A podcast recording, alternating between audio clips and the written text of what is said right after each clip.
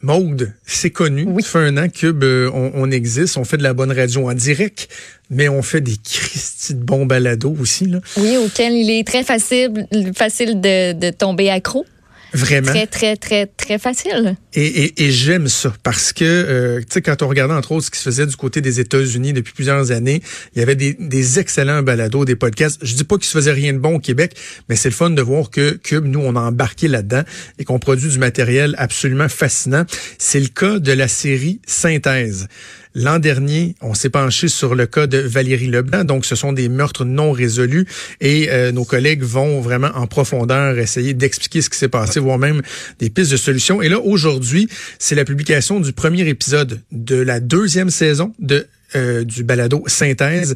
Et on va parler donc euh, de, du meurtre de la Cherboucroise Louise Chaput. Avant de nous entretenir avec Julien Morissette qui anime et qui réalise la balado, on va écouter un extrait de l'épisode qui a été mis en ligne aujourd'hui.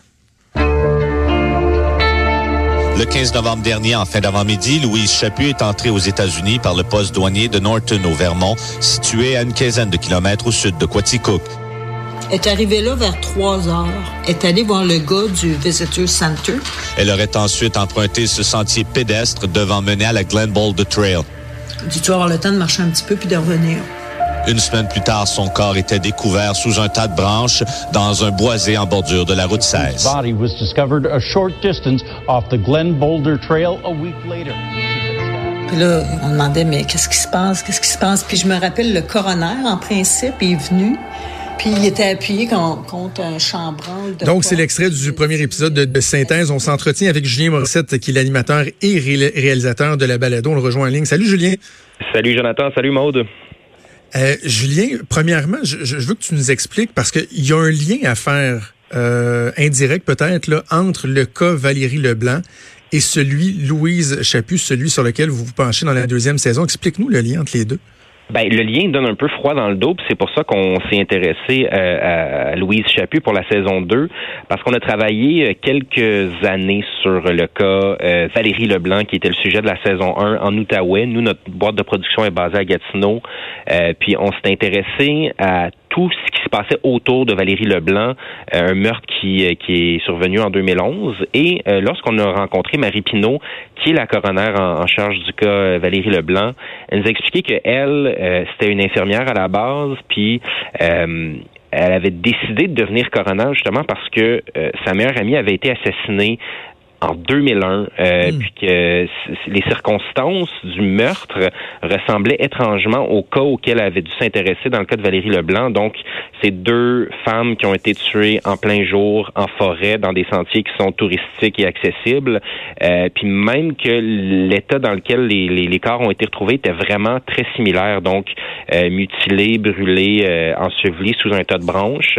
Donc, pour nous, on, on s'est dit, ben, il y a là un filon euh, vraiment intriguant veut comprendre comment deux cas aussi similaires ont pu se passer à plus de 500 km de distance. Et euh, on est surtout entré dans l'histoire plus humaine de Marie Pinault qui est devenue coroner puis qui nous a vraiment euh, qui nous a euh, qui nous a accompagnés dans, dans cette saison 2.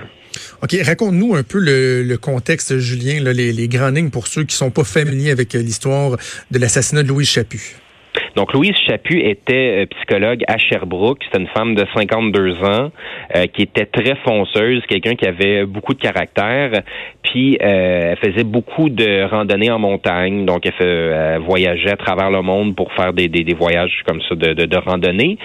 puis, elle voulait partir avec ses amis en Turquie en, à l'automne 2001. Et puis là, il est arrivé l'événement du World Trade Center. puis, c'était très difficile pour les, les, les blancs américains, euh, nord-américains de voyager.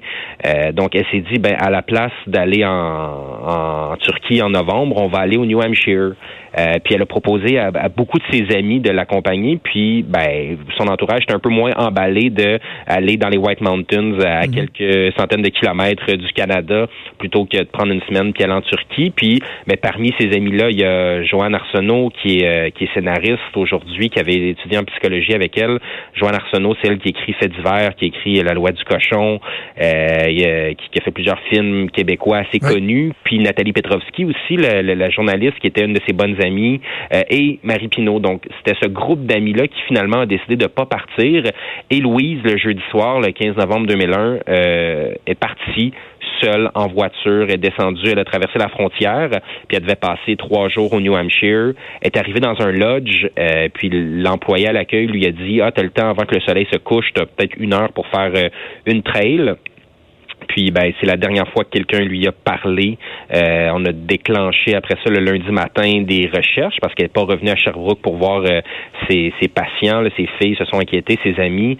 Euh, il y a eu trois jours de recherche en forêt par des bénévoles parce qu'on devait ratisser très large. On savait pas à quel moment elle s'était perdue. On savait pas à quel moment euh, elle était. Euh, en fait, euh, on, on savait pas exactement où elle s'était perdue sur le, terrain, sur le territoire. puis là, le Thanksgiving américain, l'action de grâce est arrivé ce jeudi-là, une semaine après, le 22 novembre. Et donc, c'est les professionnels de la recherche, disons, qui ont repassé à travers les sentiers, puis c'est eux qui ont découvert son corps, donc le, le 22 novembre 2001. Après ça, la police a épluché tous les toutes les possibilités, toutes les hypothèses, mais étant donné que c'est une Québécoise qui est morte aux États-Unis, c'est super complexe d'avoir accès à certaines informations pour les policiers américains.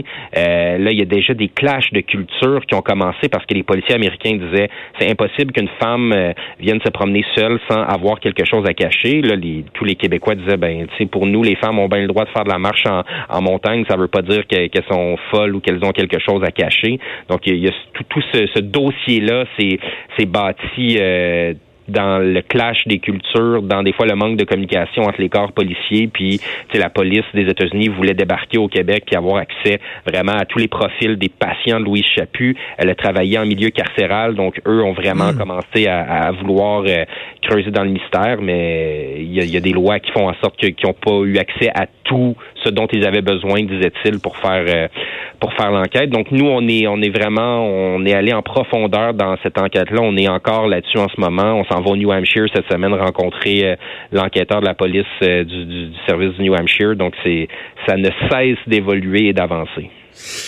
Bon, le lien avec Marie Pinault, qui était coroner dans, dans le cas du, euh, du meurtre de Valérie Leblanc, tu, tu l'as bien euh, expliqué, mais au-delà de ça, euh, parce que tu sais, des cold cases, il y en a quand même plusieurs. C'est quoi les, les j'appellerais peut-être ça les zones d'ombre ou les éléments là, mystérieux ou difficiles à comprendre qui, qui, ont vraiment attiré ton attention puis qui te dit, oui, on ça mérite qu'on se penche sur ce dossier-là?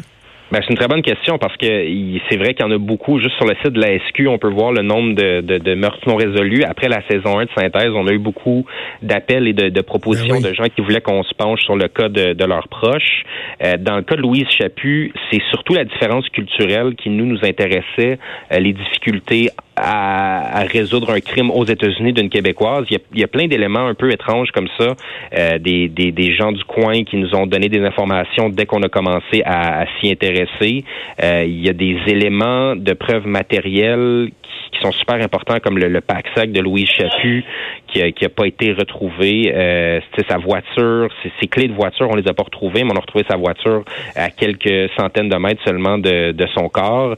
Puis évidemment, il y a toute l'histoire de Marie Pinault qui faisait en sorte que on sait que ça a changé plusieurs vies, le, le, cas le cas Louise Chaput, mais celle de Marie Pinault aussi, de, de se dire que qu'une femme a changé de profession parce qu'elle sentait pas qu'elle avait été qu'elle elle avait eu toutes les réponses à ces questions euh, en tant que proche de la victime. Pour nous, il y a, il y a un intérêt vraiment grand là-dedans de se dire bon ben quand quelqu'un décide de prendre euh, de prendre les moyens personnellement pour résoudre le crime, pour nous, il y a vraiment quelque chose de d'important à aller creuser là-dedans. Puis euh, évidemment, c'est ça. Il y a, d'autres podcasts américains qui se sont intéressés au cas Louise Chaput, mais eux, eux, il leur manquait des éléments que ce soit par la, barrière de la langue, euh, ils ne pouvaient pas parler aux policiers au Québec. Donc nous, on essaie aussi de faire le lien. Puis les, les, les filles de Louise Chaput, elle avait deux, deux filles lorsqu'elle lorsqu'elle est morte, une de 10 ans, une de 18 ans Les filles ont été super collaboratives avec nous, euh, puis elles vont se rendre cette semaine avec nous au New Hampshire avec Marie Pinault. Donc on fait un, eux font le voyage presque chaque année, donc ils retournent au mois de novembre pour relancer l'enquête. Euh, là nous cette année on a le, plaisir, le, ben, le plaisir, on a, on a la chance de les accompagner pour aller rencontrer les policiers là-bas. Euh, puis tout le monde, c'est arrivé dans une petite ville au New Hampshire, tu sais à Pinkham Notch, c'est tout petit, tout petit. les gens sont encore marqués par on a rencontré euh, des, des rangers qui ont, qui ont fait les recherches. On a rencontré des journalistes locaux. Euh, là, la presse locale couvre notre projet de balado. Ça, ça fait en sorte qu'il y ait des citoyens qui nous ont appelés ici au Québec, que nous, on est retournés rencontrer. Donc, on a fait beaucoup d'allers-retours New Hampshire, Québec, parce que c'est encore un des grands mystères dans, dans au New Hampshire. Est-ce que Julien, il y a, j'essaie d'évaluer quel genre de, de fardeau euh, tu te mets sur les épaules avec euh, avec un, un, podcast comme celui-là, parce qu'évidemment, bon, ton rôle c'est pas de résoudre des enquêtes, mais j'imagine que on veut essayer d'explorer certaines pistes de solutions. Est-ce que, euh, sans donner d'éléments de, de, qu'on va pouvoir découvrir dans, dans la balado, est-ce que on parvient à identifier des, des pistes de solutions ou des, des, des débuts de réponses à certaines questions? Ben, des fois, c'est de faire des liens, tu sais, comme, comme on dit euh, des fois dans les enquêtes euh, américaines ou dans les, en anglais, tu sais, connect the dots, tu sais, faire les liens entre certaines histoires pour valider ou invalider certaines informations.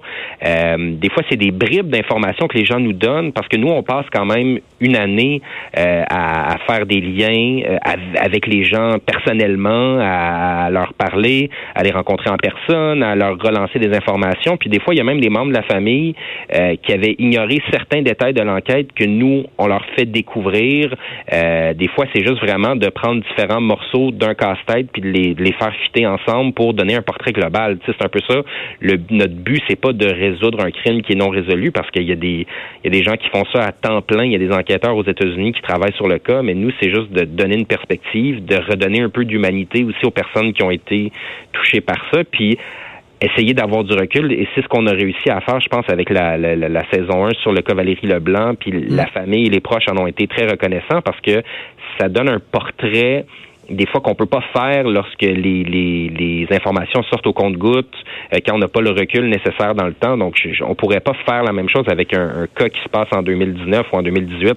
Ça prend un peu de recul dans le temps puis essayer de refaire un espèce de portrait global de la situation et ben si ça peut aider certaines personnes à se souvenir de certains trucs ou à délier des langues, euh, on, on va en être heureux. Puis au cours des épisodes qui suivent le premier, on a déjà des, des gens qui parlent pour la première fois, qui donnent leur perspective, leur, leur souvenir sur euh, la situation. Puis ça, on espère, ça va peut-être pouvoir faire avancer les choses quelque chose que vous réussissez très bien à faire. Vous l'avez fait durant la première saison aussi, mais à chaque épisode, à la fin de l'épisode, on a déjà hâte au prochain. Il y a toujours quelque chose, un mystère qui plane. Euh, déjà, là, le premier épisode de cette saison-ci, euh, on se pose tout plein de questions, puis on a déjà hâte d'écouter le prochain. Est-ce que ça va être comme ça à chaque épisode où on se dit, en terminant, ben, ben voyons donc, ben comment ça se fait telle affaire ou pourquoi ça, ça a été possible? Puis, ben, cette personne-là me semble un est-ce qu'on va en apprendre plus? Ben c'est oui, ben en fait c'est comme ça que nous on, vit, euh, c'est comme ça que nous on vit le documentaire finalement les, les rencontres sur le terrain. À chaque fois on a des, on, on enregistre tous nos appels, toutes nos conversations, nos rencontres de production, nos rencontres de recherche parce que il y a toujours des éléments surprenants et c'est c'est ça pourquoi on s'intéresse à ces cas-là. Donc nous, on essaie juste de transmettre ça finalement dans, dans le découpage parce que on sait qu'on a des, des, des, dizaines, voire des centaines d'heures d'enregistrement. On essaie de faire rentrer ça en 5-6 épisodes de, autour de 30 minutes pour être capable de, faire vivre aux gens la façon dont nous, on a vraiment vécu euh, la quête de, de, de ce cas-là.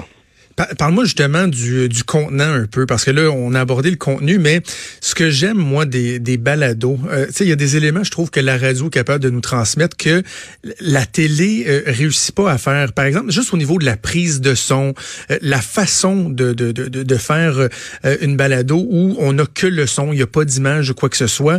Toi, tu, tu, te spécialises pas mal là-dedans dans la réalisation de balados. Qu'est-ce qui t'allume? C'est quoi ton, ton objectif au niveau de l'enrobage, la façon de le faire? Ben, c'est que les gens qui écoutent finalement puissent avoir euh, un travail d'imagination à faire là-dedans. On leur suggère des images, puis on essaie de leur faire revivre euh, un peu ce qui est arrivé. Donc que ce soit dans le, le, le, le le travail de, de captation de, de, son sur le terrain. Donc, quand on est dans la forêt au New Hampshire, on prend du son pour que les gens puissent vraiment se retrouver là-dedans. Puis ça, c'est une des forces de l'audio. C'est vrai en, en, radio, comme, comme ce que vous faites avec une émission en direct, c'est la proximité avec les auditrices et les auditeurs. Donc, ça, nous, on joue là-dessus. Euh, il y a un grand souci qui est porté justement à, à faire vivre ces émotions-là avec la, la, musique. On travaille avec des deux compositeurs, un qui est un auteur-compositeur-interprète qui avait signé euh, la musique de la première saison, Francis Faubert, et là, on, il est en équipe avec euh, Jean-Sébastien Côté, qui est un gars qui fait qui fait la musique de Robert Lepage au théâtre, qui fait des opéras, qui euh, explore cette avenue-là parce que lui aussi aime ça, le pouvoir de la radio. Puis euh, c'est sûr qu'on a toute une équipe derrière derrière le projet. Il y a François Larivière qui s'occupe du montage de l'habillage, qui lui se, se spécialise là-dedans. Donc moi j'ai vraiment les, un coffre à outils incroyable pour être capable de raconter une histoire. Fait que ça devient comme un peu ça, ça reprend des, des codes de séries policières euh, à la mm-hmm. télé, euh, veut, veut pas parce que c'est notre façon de, de raconter euh, ces histoires-là qui pour nous et, et ça fait en sorte qu'il y a des gens qui vont s'intéresser justement à ces cas-là parce que on leur raconte cette histoire-là avec les meilleurs moyens possibles. Puis on n'aurait peut-être pas ces moyens-là en télé non plus. On peut pas euh, rivaliser avec les, les, grandes productions de Netflix et de HBO, mais au moins avec l'audio, euh, avec un peu moins de, ressources euh, techniques ou monétaires, mais je pense qu'on arrive quand même à, raconter l'histoire d'une façon euh, fidèle et intéressante. Mais absolument, absolument. Moi, j'ai eu, tout comme moi, j'ai eu l'occasion d'écouter le premier épisode. C'est franchement intéressant, mais comme on, en a fait la démonstration au cours des dernières minutes, tu l'as dit, en plus d'être intéressant, c'est que c'est utile euh, et pertinent, ne serait-ce que pour euh, pour la famille, pour les proches, peut-être même pour euh, les, les corps de police. Donc, je le rappelle, Synthèse, deuxième saison sur le meurtre de Louise Chaput, premier épisode qui est disponible sur Cube, sur l'application, sur le site Internet, évidemment. C'est disponible dès aujourd'hui. Julien Morissette, bravo pour l'excellent travail. Puis merci. Ben, merci beaucoup. Salut, Julien. Salut.